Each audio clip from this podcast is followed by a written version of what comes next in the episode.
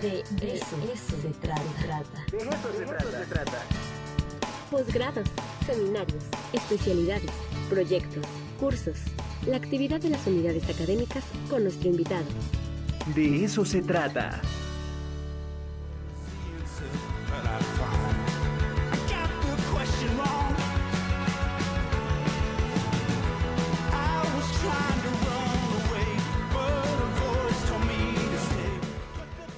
9 de la mañana con 39 minutos. Continuamos en el de eso se trata y me da mucho gusto recibir aquí en estos micrófonos a Ruth Resendis, fundadora y directora general de la aplicación Story.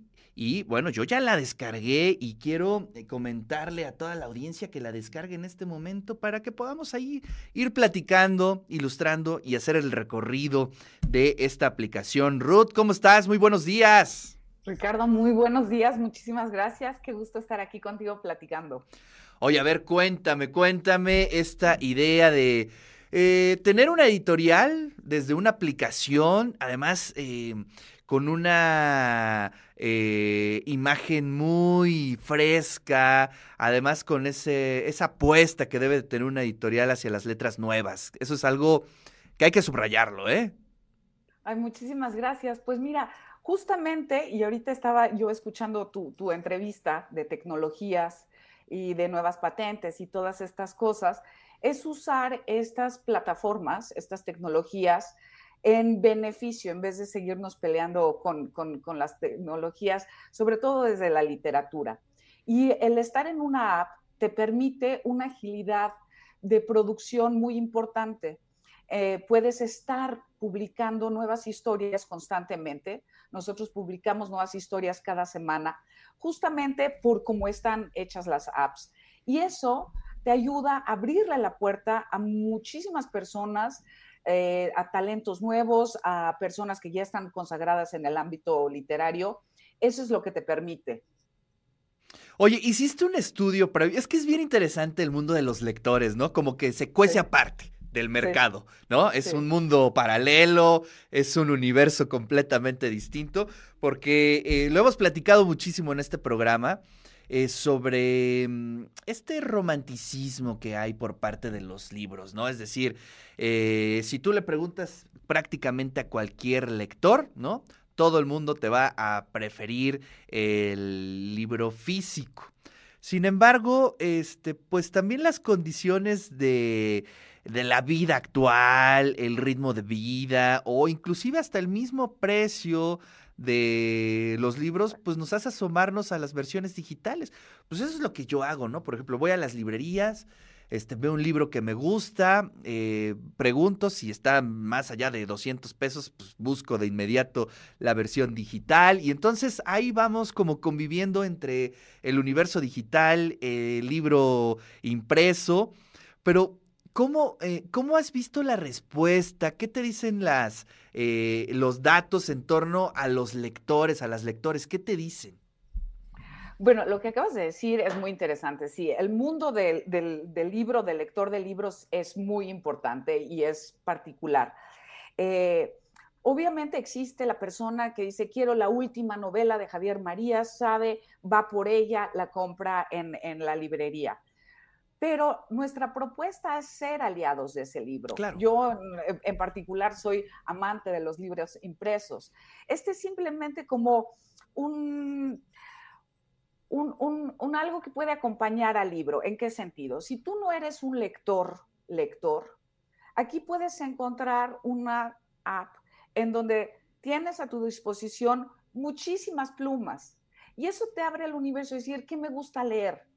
¿Qué, tipo de escritura es la que me gusta? No solo si es ciencia ficción o es histórica o es romance o es erótica, sino cómo me gusta que la gente se dirija a mí, cómo me gusta el tono de lo que quiero leer.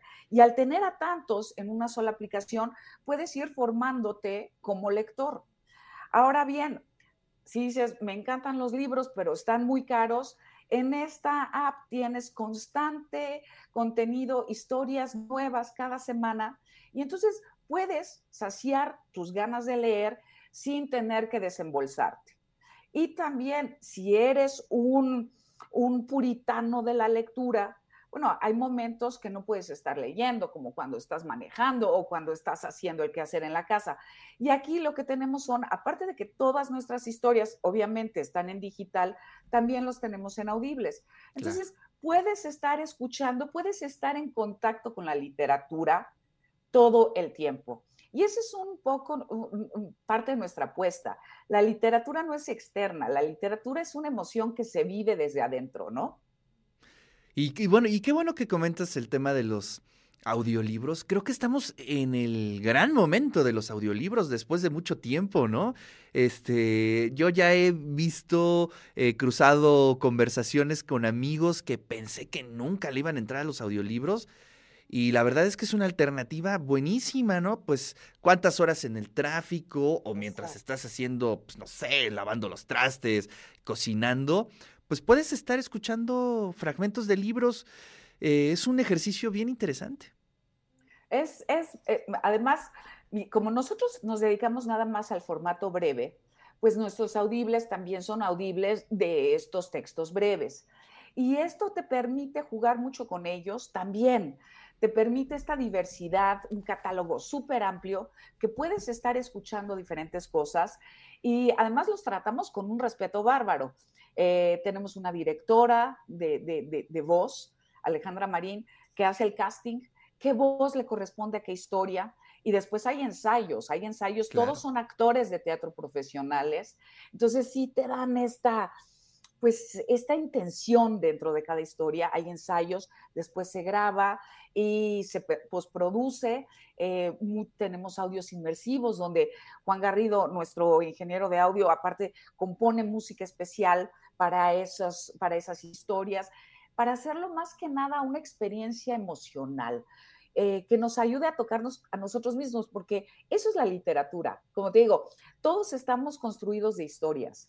Las historias que nos contamos a nosotros mismos, las historias de lo que nosotros creemos de nosotros mismos y la que nos cuentan los demás, ¿no? Entonces, para tocar esa parte, estos audibles sí, sí logran emocionarte, irte a la médula. Claro. Pues qué maravilla. Oye, ¿y quiénes eh, están bajando esa aplicación? ¿Qué es lo maravilloso de estos eh, artefactos, ¿no? Que tenemos prácticamente el retrato de nuestro lector o nuestra lectora. Exacto. Mira, es muy, muy curioso porque tenemos obviamente este segmento de 18 a 26 años muy activo, pero una cosa que ha sido muy sorprendente, gratamente sorprendente, es de, de 45 a 60 años también tenemos ahí un pico muy importante. Qué maravilla. Oye, pues está súper interesante. Yo ya la descargué y me voy a suscribir en el transcurso de este día, porque a mí me interesa, me interesa muchísimo esta lectura paralela a los libros que se da en el formato digital, que se da en audiolibros, porque es una alternativa este, que va mucho en el ritmo y en las condiciones que pues, tenemos actualmente, ¿no? Exacto, exacto. Es usar las tecnologías a nuestro favor. Oye, por ejemplo, aquí, mira, fíjate, nos escribe Bonfilio, que es un gran lector, es un radio escucha y que además es este eh, muy crítico, y eso nos gusta mucho aquí en el programa. Dice, pero omiten un detalle importante, la atención de los audiolibros es muy diferente y dispersa, muy dispersa si se le compara con la lectura tradicional. ¿Qué opinas de eso, Ruth? Eh, bueno, estoy de acuerdo con Bonfilio, definitivamente, digo, como una lectora de muchos, muchos años, sí estoy de acuerdo, pero eh, Bonfilio recuerda que somos nosotros formato breves. Entonces, justamente vamos a eso. No somos este, en tiempo del busca perdido, eh, en, búsqueda del tiempo perdido de Proust. No, no, no somos un audible de nueve horas, ¿no? o más. somos estos formatos breves que justo por eso escogimos este formato, porque yo creo que cada formato tiene que tener una congruencia con el hardware, con la plataforma a la que vas. Y esta dispersión de la cual padecemos todos ya desde hace varias generaciones, que además se acentuó muchísimo en la pandemia, es, nos lleva a empezar a, a construir de nuevo esa concentración con los formatos breves. Claro. Bueno, fíjate que yo también tuve una experiencia que la quiero compartir con toda la audiencia y contigo, de un audiolibro que nunca pensé que fuera eh, digamos, tan importante o tan significativa para mí en audiolibro y no tanto en libro, que eso es algo bien interesante, ¿no? Que digamos, le, le, le, le quedó muy bien el formato de audiolibro y es este libro que se llama eh, Manifiestos sobre la diversidad lingüística de Yasnaya Elena Agil, que si tú lo lees, pues difícilmente eh, te puedes imaginar las tonalidades de las lenguas madres en México y que en este audiolibro, gracias a que la autora hace el propio audiolibro, pues alcanzas a tener esa experiencia de las tonalidades de las lenguas, que solamente en audiolibro pues, se podría lograr, ¿no? Y eso es una ventaja buenísima del audiolibro. Claro, te digo, es usar las plataformas a tu favor. Por ejemplo, una de nuestras nuevas categorías ahorita es poesía. Y, y ha sido impactante escuchar la poesía en los audibles. O sea, volver a la oralidad de la poesía ha sido como decir, es que le va perfectamente bien. Claro. Pues sí. Porque sí logra envolverte, ¿no? Y somos, y somos lectores multimedia actualmente, ¿no, Ruth? Totalmente, totalmente. No estamos peleados con ningún formato. Amamos a los libros definitivamente pero también amamos nuestros tiempos. Así es.